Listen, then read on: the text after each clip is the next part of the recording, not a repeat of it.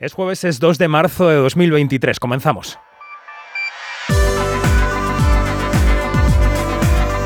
Quinótico. Cine, series y cultura audiovisual con David Martos. Quinótico.es Comienza marzo, comienza el mes de los Oscar y por fin tenemos claro, aunque luego la realidad pueda desmentirnos, la realidad de los votos digo, qué película es la mejor situada de cara a los premios del 12 de marzo. Ha costado muchísimo llegar hasta aquí, han tenido que ser los productores y el sindicato de actores los que sitúen a todo a la vez en todas partes como clara favorita. Una película que no surgió en ningún gran festival del gran circuito y que poco a poco, boca a boca, proyección a proyección, fue ganándose al público y a los votantes de la academia, suponemos y la fotografía de ese plantel de actores de origen asiático recogiendo el SAG al mejor reparto el otro día confirma lo que ya apuntó Parásitos, aunque aquella victoria tuviera claves distintas. ¿eh? Hollywood se ha propuesto intentar guardarle el paso al siglo XXI. Incluso Coda se puede entender así, no lo sé, quizá eso es más discutible. Soy David Martos y esto es Quinótico. Comienza el mes de los Oscar, el remate de esta larguísima temporada de premios. Enseguida abrimos observatorio con las últimas apuestas, las quinielas. Recordad que quedan 10 días para la ceremonia, pero antes vamos con una entrevista relacionada con uno de los estrenos de la semana. Ya sabéis que la serie sobre Miguel Bosé, el biopic Bosé, estaba pensado para ser uno de los estrenos de la plataforma Paramount Plus que cerró y finalmente llega mañana viernes a Sky Showtime, una nueva plataforma que se suma al panorama. Vamos a escuchar cómo suena la serie. Hay una obsesión por llamarme drogadicto y llamarme maricón.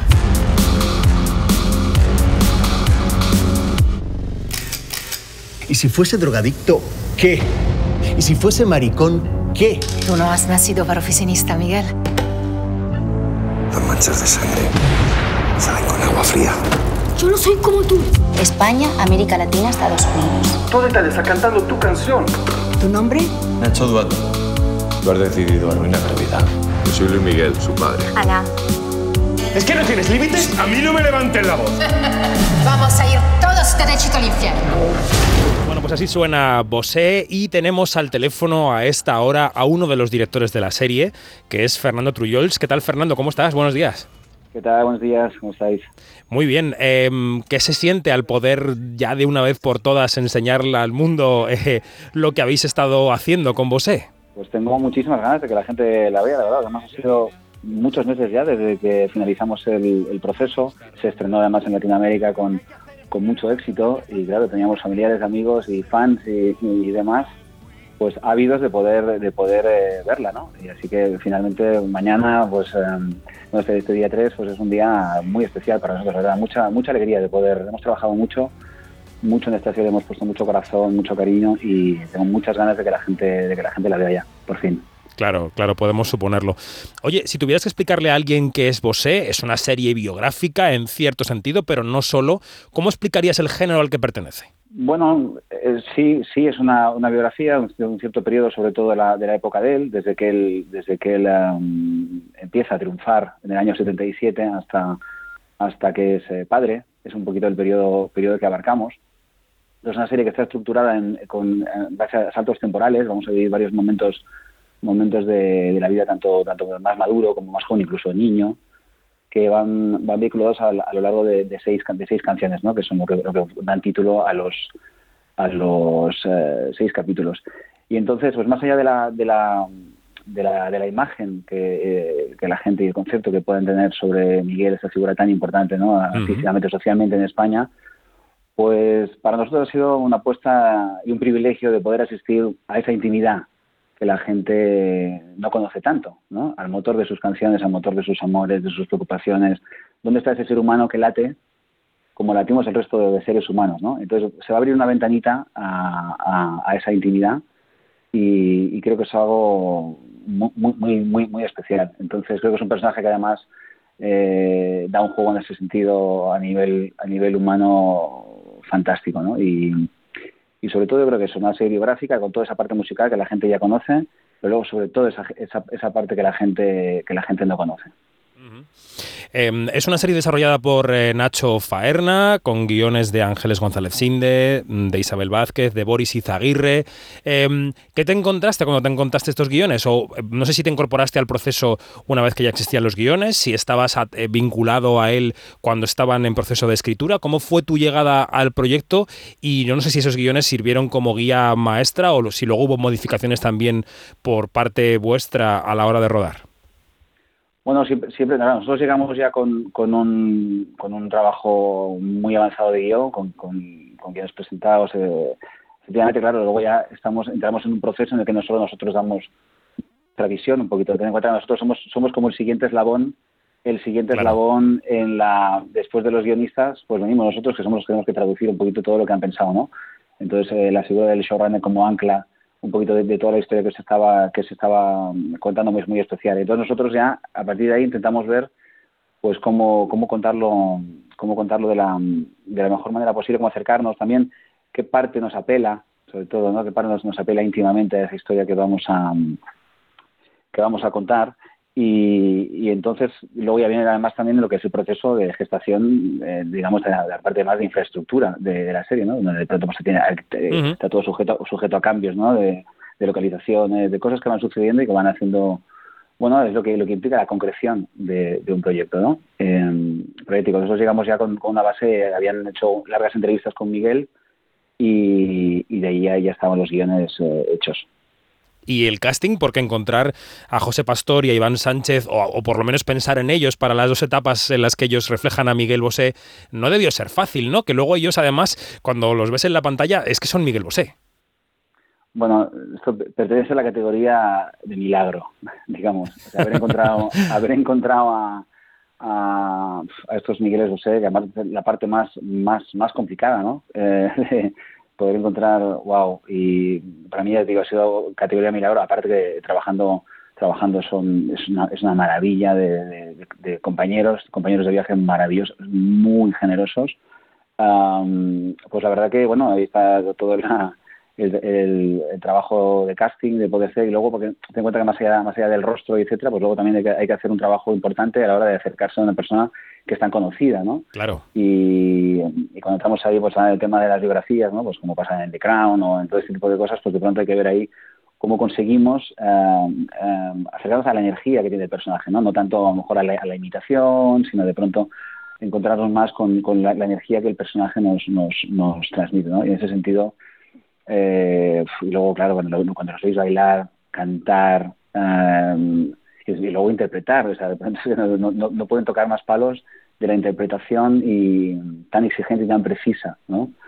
O sea, sin ellos no, no, no habría serie, desde luego, ¿no? Es, es, eh, bueno, te digo, categoría milagro haberlos encontrado. Mm.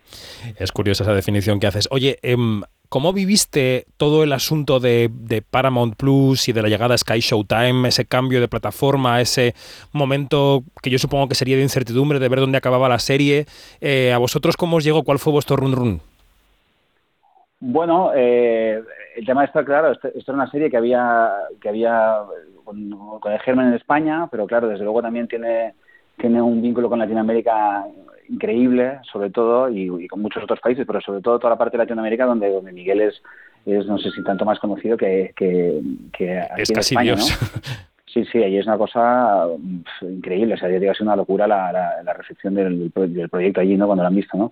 Y entonces, claro, había este tema de la globalidad, y luego ten en cuenta que hay, hay un mercado tan tan tan, ¿no? tan variopinto en cuanto a las plataformas, fíjate que además en, los países funcionan de, manera distinta, que no todos tienen el mismo catálogo, y etcétera, etcétera, pues de pronto, bueno, nosotros yo lo vivía con eso, con la tranquilidad de que sabía que se iba, que se iba a ver, con, con las ganas de que, de que se viera, que se viera de la mejor manera posible y, que pudiera tener pues eso el mayor alcance posible no nosotros pensábamos hicimos la serie te digo pensando sobre todo España Latinoamérica pero también con, con, con, la, con la sana y humilde pretensión de que, de que llegara a, lugares donde donde Miguel no no no no, no es tan no es tan conocido no y o sea que esta fue nuestro caminar o sea paciencia y, claro, claro. y tener y, ganas y ganas de que, de que lo vean ¿no?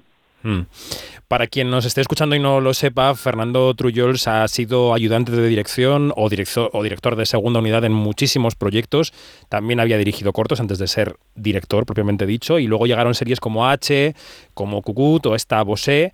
Mm, te quería preguntar, eh, Fernando, mm, con tanta experiencia acumulada a tu espalda, eh, estando al lado de otros y otras que han sido directores, ¿qué tipo de director has descubierto en ti ahora que ya estás dirigiendo desde hace dos, tres, cuatro años?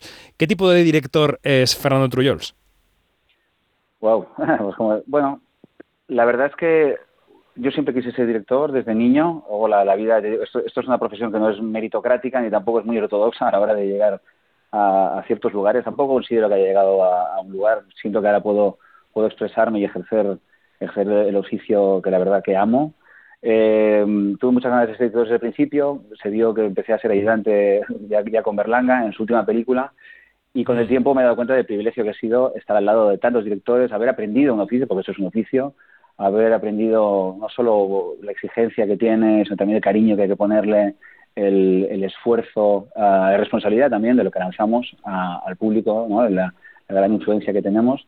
Y, quiero pensar que, me he podido crear con, con, lo, mejor de, de, cada uno, la verdad. Y siento también que, sí, no sé si el adverbio ya sería lo más, más adecuado. Ahora, ahora, gracias a Dios, pues puedo, puedo, estar trabajando de director, pero pienso que cada proyecto hay que acercarse de cero, nos acercamos, pues eso sí, sí que desde luego pues hay experiencia y noto que, que pues sé estar en un set y sé, sé rodar y sé y sé pensar pero te digo que siempre mí lo bonito de nuestra profesión es que, es que en cada proyecto nos tenemos que, que, reinventar pensar cuál es la, idea global lo que lo que tenemos que comunicar cómo pensarlo y, casi estamos como renaciendo en cada en cada esto ¿no? entonces no sé me siento una persona con muchísima suerte muchísima fortuna de dedicarme a lo que siento que he sido llamado y, y que además mm, he, aprendido a, disfrutar mucho del proceso. Es un oficio con el que estás rodeado de tanta gente, eh, es el resultado del esfuerzo de un equipazo, esta serie y todos los proyectos en los que he estado, y es una experiencia en común a nivel humano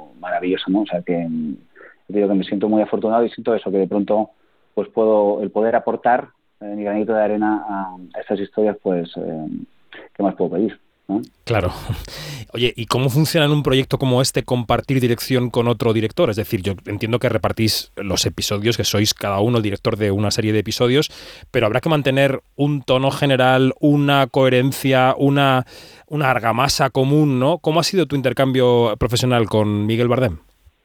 Pues eh, fantástico, quiero decir, nosotros pues eso somos somos compañeros, estamos al, al servicio de contar de contar una historia una historia en común existe la figura pues eso, importantísima, el ancla de que está esta figura del showrunner, el showrunner, claro. Eh, además de, la coordinación de guiones, pues es un poquito, te digo, esa persona la que es la primera persona a la que yo me giro cuando estoy cuando estoy en el, en el combo, la primera persona a la que me giro. Cuando hay una duda, ¿no?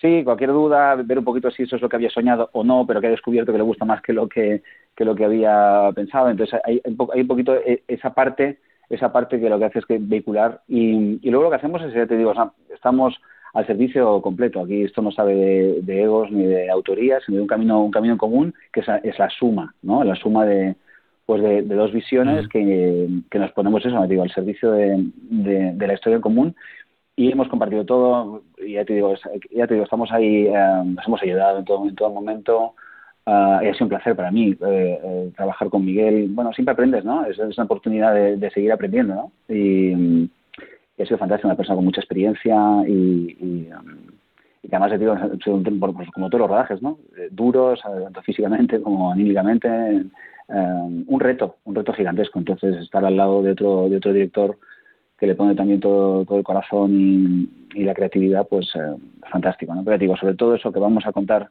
la historia de la mejor manera posible, de, de una única manera, para que no se tiene que notar que hay un cambio de voz, sino que somos, pues eso, una voz unívoca, digamos, que, que va, va como la misma, ¿no? Entonces, en ese sentido, las series es como debemos trabajar, siento. Y ya la última, Fernando, te dejamos escapar. Em, supongo que Miguel habrá visto la serie y te quiero preguntar eh, qué sabes de lo que le ha parecido. Pues yo siento que él está, que él está, que él está contento. Ten en cuenta que nosotros, él, él, ha sido, ha sido extremadamente generoso en todo el proceso creativo, más allá de todas estas entrevistas. Nosotros hemos hecho, hemos hecho la serie que hemos sentido y en ningún momento pues ha habido una, un permiso, una supervisión, uh, un, beneplácito eh, y entonces a partir de ahí el día el día el día que lo conocí que lo que pude hablar un poquito más con él pues le dije Miguel llevo dije sí Miguel llevo muchísimos meses de mi vida intentando contar la tuya de la mejor manera posible. Claro, pero, claro. Espero, espero que te sientas, que te sientas reflejado, porque eso ha sido una apuesta desde otro corazón que siente a, ¿no? a intentar explicar la vida de otro ser humano y eso, qué, le motiva, qué le mueve, qué le, qué le duele, eh, cómo se maneja con los afectos, con las expectativas, con las dudas, con el crecer, con la libertad, con todos esos grandes temas que tiene la figura de Miguel. Eso creo que es bonito, que a nivel humano engloba, engloba muchísimas facetas que creo que la gente se va, a sentir también interpelada de, muchas maneras, ¿no? Entonces yo, siento que él, él pues, está, contento y, me, daba me daba las gracias a mí. Imagínate mi, mi rubor cuando me, lo, cuando, me lo, cuando me lo decía, ¿no?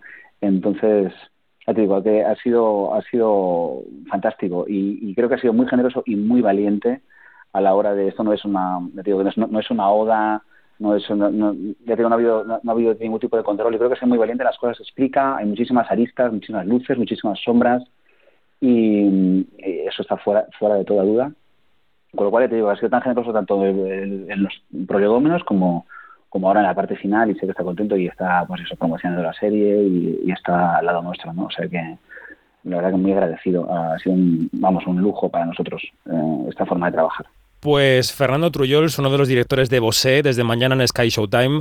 Gracias y, y suerte, suerte con todo. Muchísimas gracias a vosotros. Gracias. Buen día. Adiós. Vamos Hola. con el observatorio.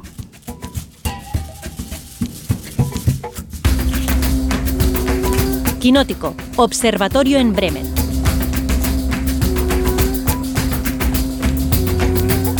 Arrancamos aquí Observatorio en Bremen. Hoy debía estar en Bremen nuestra Janina Pérez Arias. Ha tenido problemas técnicos, ha estado enfermita, la pobre también. Le mandamos un beso enorme. Pero en Madrid, donde no se ha movido, sigue Iñaki Mayora. Iñaki, buenos días. Buenos días a todos. Qué pena no tener otra vez aquí a Janina, pero bueno, le mandamos muchísimo ánimo. Bueno, una serie de catastróficas desdichas, recupere. pero volverá, volverá a Quinótico. en otros puntos de la capital, de la capital española, que hasta hora del jueves amanece congelada, están, por ejemplo, Luis Fernández. Hola, ¿cómo estás? Muy buenos días, pues esperando que no nos nieve por aquí por Madrid, pero bueno, Te, disfrutando de te este noto invierno. bajito de energía, tienes que darle, Luis, eh. Venga, venga, que estamos de mañana. de Venga, jueves. vamos, vamos. Vamos. Y Marina Such, ¿cómo estás? Hola. Muy buenas, David, ¿cómo estáis todos? Pues bien, aquí estamos a hablar de los Oscar, a hablar de un montón de temas. Yo os quería proponer para empezar eso, que ya tenemos una favorita clara a los Oscar, todo a la vez en todas partes, una película que ganó el premio de los productores el sábado y que el domingo ganó el SAG al mejor reparto y otros tantos premios porque copó varios actorales en una cifra que fue récord para la ceremonia.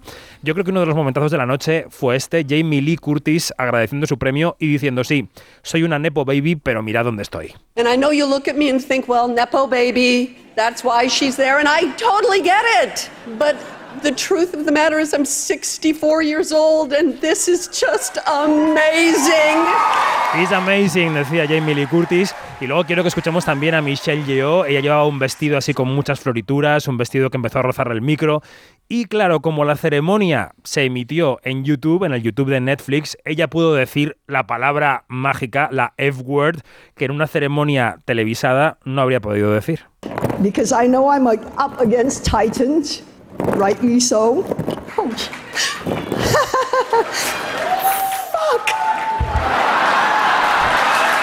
Bueno, la palabra, la palabra que pudo decir en directo en YouTube, pero que no podría haber dicho en una televisión.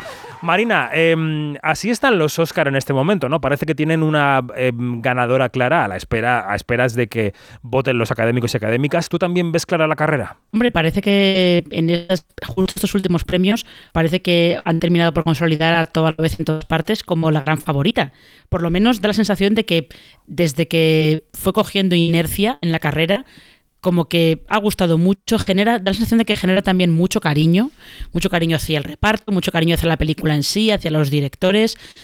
Yo tengo la sensación de que o sea, tiene que haber un cataclismo muy serio para que no gane toda la vez en todas partes, sobre todo porque si no gana ella, ¿cuál es la alternativa?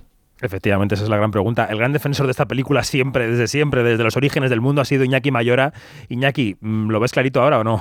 Eh, bueno, en mi corazón siempre ha estado claro, obviamente, pero yo creo que eh, está claro que es la gran favorita el domingo para todos los que, bueno, hemos visto la gala, algunos lo hemos visto en diferido como yo, estaba clarísimo cada vez que se anunciaba un, uno de los nombres de, de los actores, eh, la sala aplaudía como si no hubiera un mañana, entonces yo creo que está claro que es la favorita entre, entre los actores que sabemos que es el gremio más fuerte.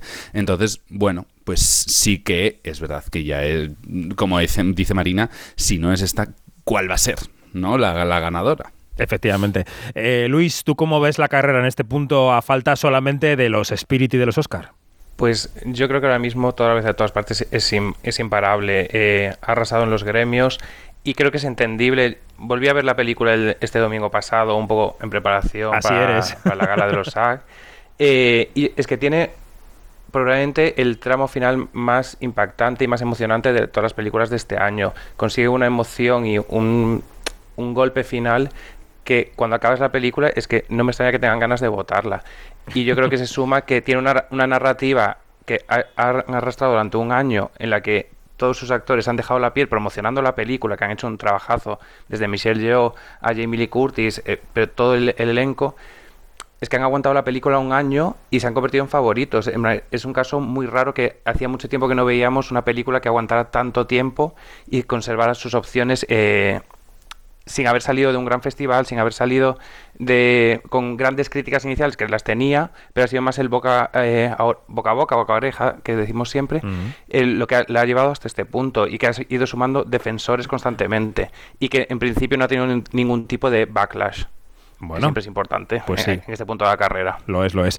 Este fin de semana en el que se clarificaban las cosas para los Oscar, eh, también se producían muy buenas noticias para el cine español en el extranjero Empezábamos el viernes con la ceremonia de los premios César. Allí Pacifiction, la película de Albert Serra, conseguía premio a mejor actor eh, para Benoît Magimel y tenía em, premio también a la mejor fotografía para Artur Tort y la película que conseguía llevarse el César a la mejor película extranjera, eh, un premio que no nos llevábamos desde el año 2000 con Todo sobre mi madre de Pedro Almodóvar, era Asbestas de Sorogoyen. Y el César du meilleur film étranger est attribué a Asbestas. Je ne sais pas comment on est arrivé ici. On est venu de Madrid, Isabel Peña et moi, mon co-scénariste. Vraiment la. Bon, Bueno, él contaba que no sabía cómo había llegado hasta ahí, que había ido en tren con Isabel Peña hasta París. Eh, Iñaki, lo de Asbestas ya es muy insuperable, ¿no? Bueno, yo creo que ha sido ya el colofón final para esta película que, tantos éxitos ya ha recogido y que sí que es verdad que no nos lo esperábamos a, mitad del año pasado, ¿no? Que, esta película fuese a, llevarse tantos reconocimientos y que todos sabemos que es, que es una gran película y yo creo que ha sido ya el broche de oro a ese maravilloso año que tuvimos el año, el año pasado en el cine español. Bueno, y en la Berlinale hubo premio para Paul Preciado, dos premios, de hecho, para Orlando, mi biografía política, su película. Hubo premio para Samsara, de Lois Patiño, pero el premio para el cine español en la sección oficial fue para la película 20.000 especies de abejas de Estivaliz Urresola y recayó en la mejor actriz protagonista de Berlín. Un premio sin género, pero que en este año le fue otorgado a la niña Sofía Otero. So the Silver Bear for Best Leading Performance goes to Sofía Otero for her role in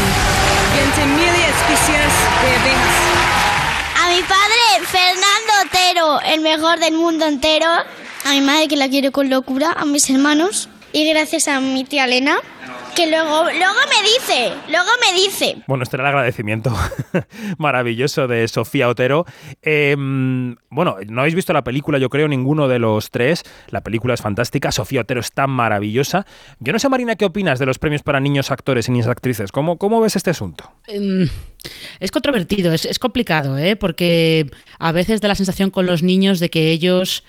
Eh, son tan naturales que no están actuando y que por cada niño actor que te sale bien, tipo Kristen Stewart, hay 20 que, mm, vamos, que les, estropeas la vida directamente, ¿no? A ver, si el trabajo al final está ahí y si es incontestable, es incontestable.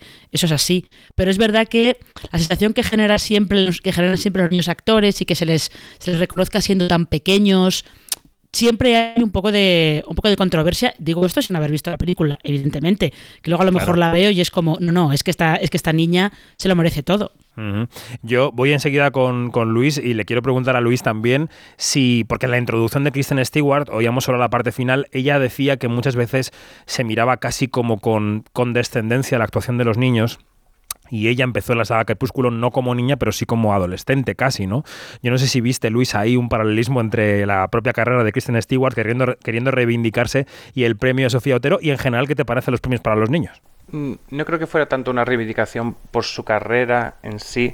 Al final, yo eh, ella tuvo algún proyecto antes de Crepúsculo, eh, salía con Jodie Foster en, en, La habitación del pánico, eh, tuvo ya algún proyecto. No creo que fuera tanto un tema de reivindicación propia, sino poner el candelero un tema que siempre estaba a debate, que aquí en España lo hemos vivido especialmente por el tema de, de la academia, que en su, de los Goya, que en su momento retiró... Bueno, a los menores el límite de edad. Sí. Exacto, eliminó el, el, subió el límite de edad después de varios años en los que precisamente habían ganado eh, año tras año eh, numerosos niños.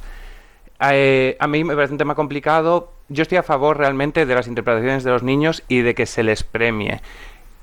Esto sí, rodeados de un sistema que les proteja, porque hemos visto mil casos, eh, Macaulay Culkin y otros muchos más, en los que eh, al final una carrera tan temprana acaba eh, por generar una mala gestión de la fama, de los recursos y demás. Pero yo estoy a favor de que se les premie, porque tiene que haber películas con niños, tienen que estar ahí, y además los niños, los propios niños eh, del público requieren eh, niños en la pantalla.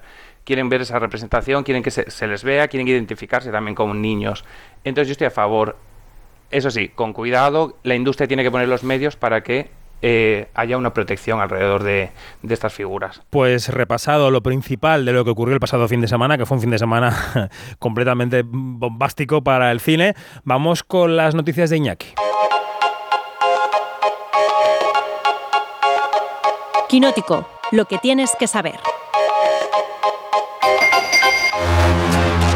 Venga, Iñaki, ¿qué tres noticias nos quieres proponer hoy para debatir en este observatorio? Bueno, vamos allá. Pasamos de un festival europeo, pasamos a otro.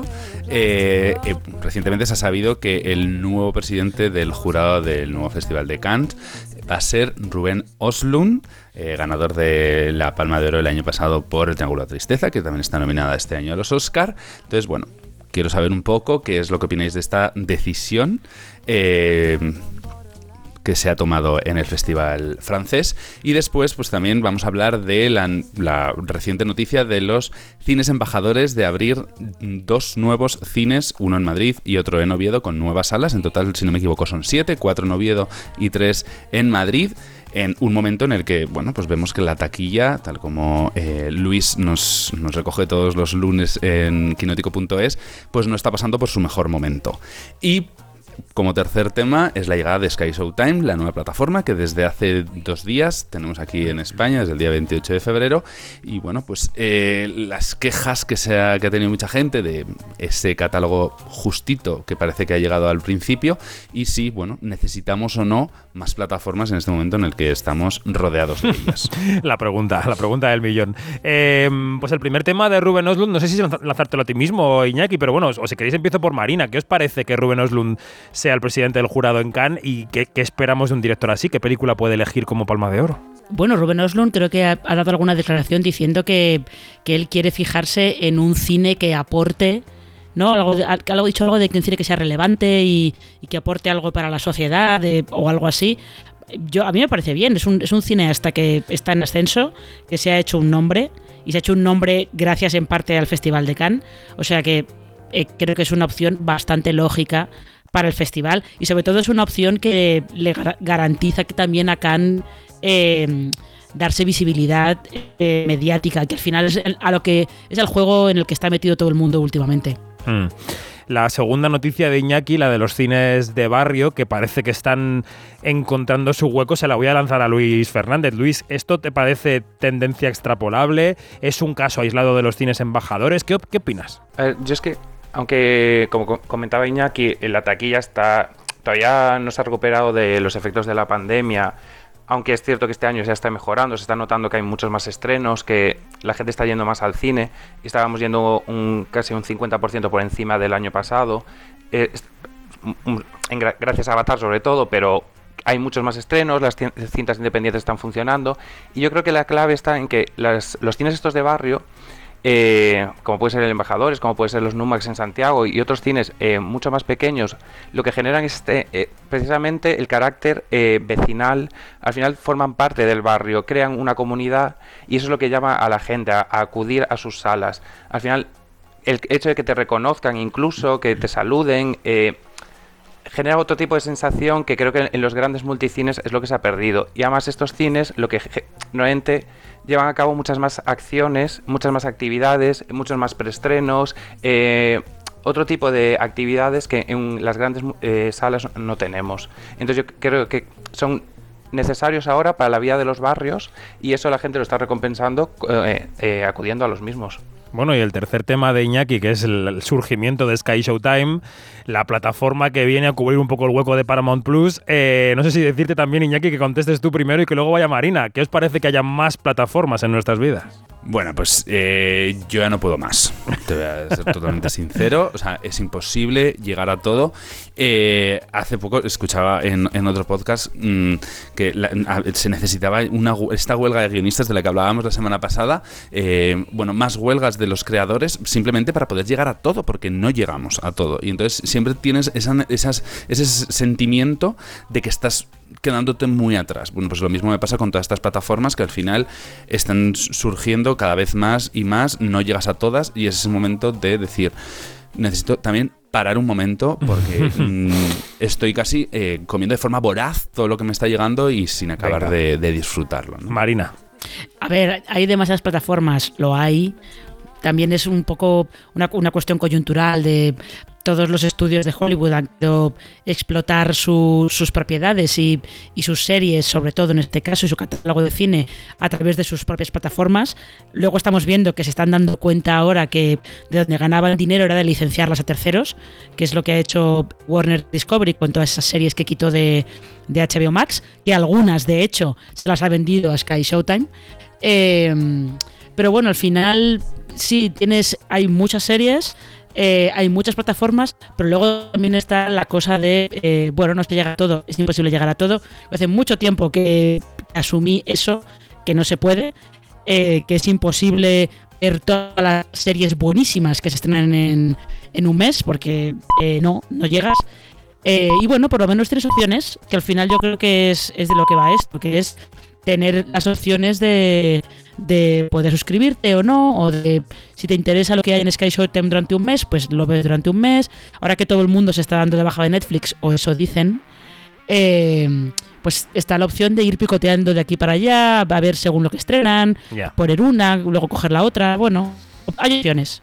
Oye, Marina, abrázate un router que tengas cerca porque te está cortando un poco la comunicación. Acércate un poco a un router em, que tengas cerca. Eh, bueno, ya que estamos con las series, vamos a empezar con los estrenos y si os parece, los estrenos de series en plataformas. Nuestro pueblo está esparcido, como estrellas en la galaxia. ¿Qué somos? ¿Qué defendemos?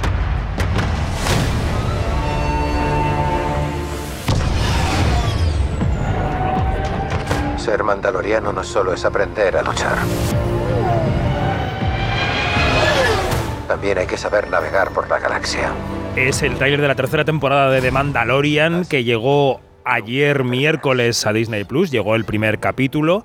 Em, cuenta la crítica de María José Arias en quinótico.es, que es una crítica que no hace spoilers, que la misión del Mandaloriano, del personaje de Pedro Pascal, pasa por volver a convertirse en mandaloriano, cosa que podíamos eh, suponer. Y en Quinótico hemos conversado con uno de los directores de la serie que se llama Rick Famuyiwa. Yeah, I think season three is is the culmination of the storytelling that we've been telling in this world thus far. Um, que nos contaba en la entrevista, la podéis consultar en quinótico.es, que esta temporada 3 va a resolver muchas tensiones generadas en las temporadas anteriores. Em, creo que Marina ya has podido ver ese primer capítulo, ¿no? Sí, sí, sí, exactamente. He visto, he visto el primero, que es el que está disponible en Disney Plus. ¿Y qué te ha parecido? Pues es un poco presentación todavía. Es un primer capítulo que utilizan para presentarte qué es lo que pretende hacer ahora Mando, cuál es esa nueva misión que él tiene.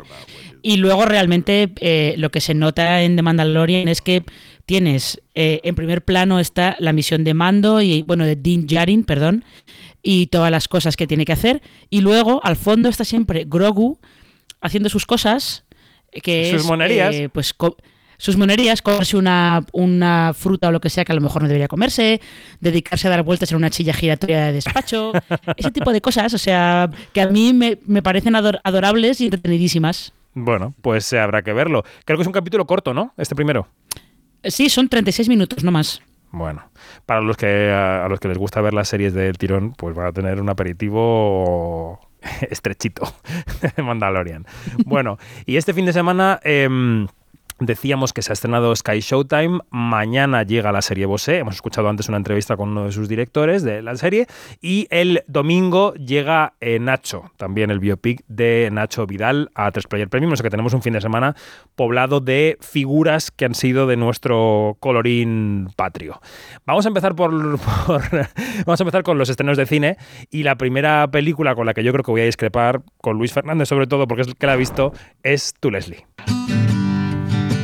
What do you plan to do with 190,000 smackaroos? I don't know, maybe buy a house, buy something nice for my boy, you know, just have a better life. Es la película por la que ha conseguido esa nominación sorpresiva al Oscar a la mejor actriz Andrea Riseborough. Yo creo que lo mejor es que empieces tú hablando de ella, Luis, y luego ya si eso eh, voy yo. ¿Qué te pareció tu Leslie que llega este viernes a los cines? Eh, a ver, tampoco vamos a discrepar tanto. Yo estoy menos en contra de lo que puedes estar, en- eh, eh, estar tú. A mí me parece que es una peli que ya hemos visto mil veces, es cierto, que no descubre nada. Realmente es un ABC de, de película un poco de persona que cae en una espiral de, de decadencia y de alcoholismo y demás. Pero yo creo que ella está estupenda, la verdad.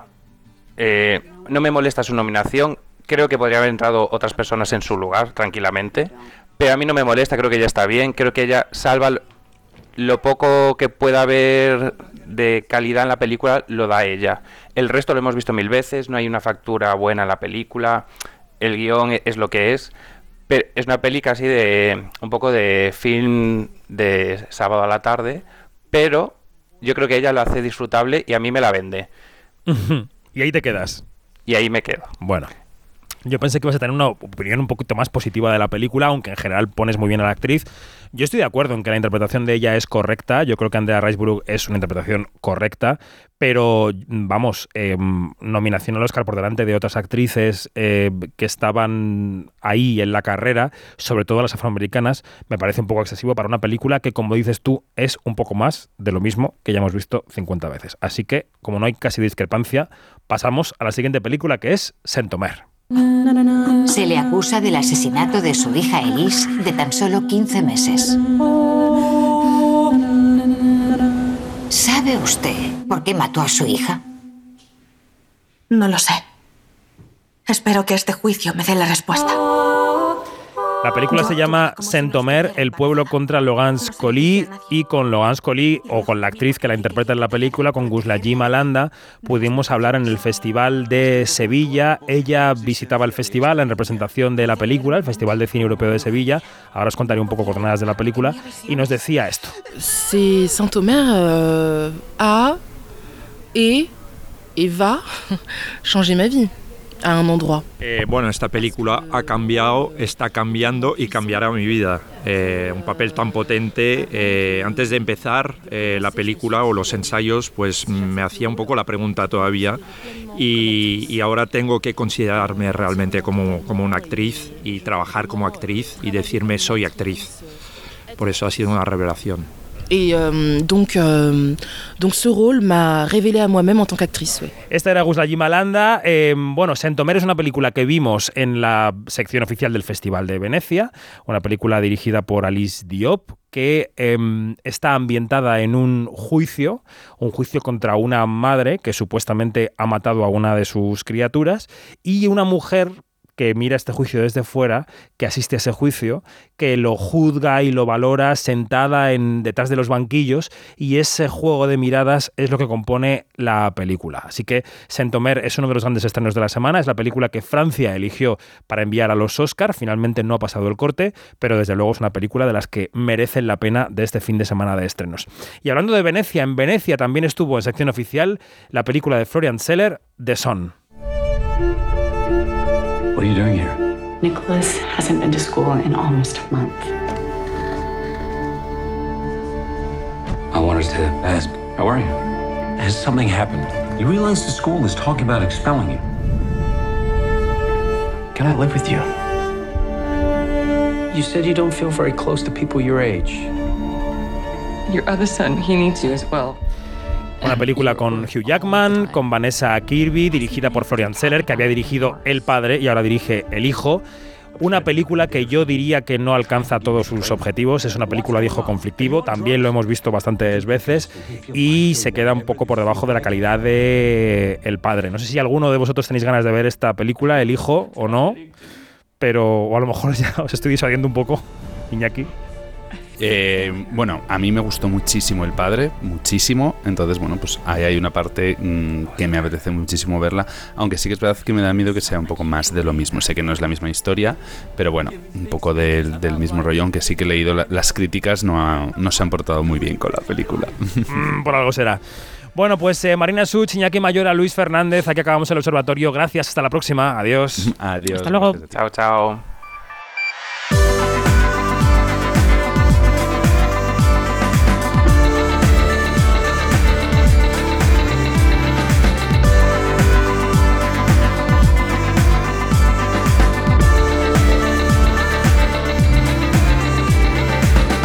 Todo, más información en quinótico.es o en nuestras redes sociales donde somos Quinótico, la primera con K y la segunda con C. Gracias Javi de la Torre por estar a los mandos técnicos de este programa que siempre es accidentado pero siempre satisfactorio. Hasta la próxima, adiós.